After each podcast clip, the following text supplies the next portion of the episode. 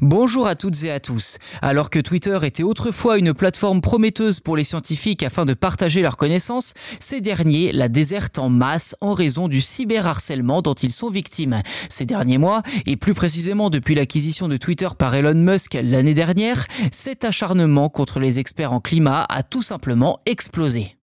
Une étude publiée dans la revue Trends in Ecology and Evolution démontre que la moitié des militants en faveur du climat et de la biodiversité ont quitté Twitter au cours des dix derniers mois. Dans cette étude, les chercheurs ont comparé deux groupes d'utilisateurs de Twitter. D'un côté, un groupe constitué d'environ 450 000 internautes plutôt favorables à la lutte contre le changement climatique et de l'autre, 380 000 comptes qui contestent les observations scientifiques liées au changement climatique. Dans leur conclusion, les chercheurs estiment que 47,5% des comptes du premier groupe sont devenus inactifs six mois après l'arrivée de Musk à la tête de la plateforme, contre seulement 21% pour les comptes relayant leur scepticisme envers le changement climatique. Et cela s'explique en partie par le fait que depuis qu'il en a fait l'acquisition, Elon Musk a considérablement réduit les effectifs de modération de la plateforme.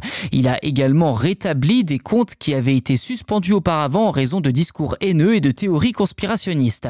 À présent, il envisage de désactiver la fonction de blocage de comptes. D'ailleurs, une enquête publiée par la revue Nature confirme cette tendance à l'augmentation du cyberharcèlement en interrogeant près de 9200 scientifiques. Plus de la moitié d'entre eux ont déclaré avoir réduit leur temps sur Twitter au cours des six derniers mois et un peu moins de 7% ont complètement cessé de l'utiliser. Pour saisir l'ampleur de ce phénomène de harcèlement, il est intéressant de se pencher sur les profils des auteurs de messages haineux.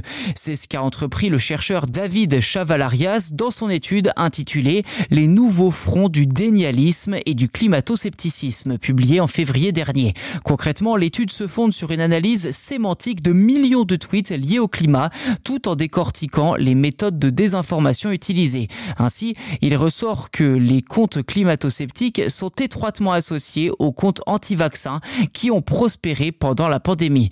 Une augmentation des messages haineux a notamment été constatée en juillet 2022 durant une période de forte chaleur.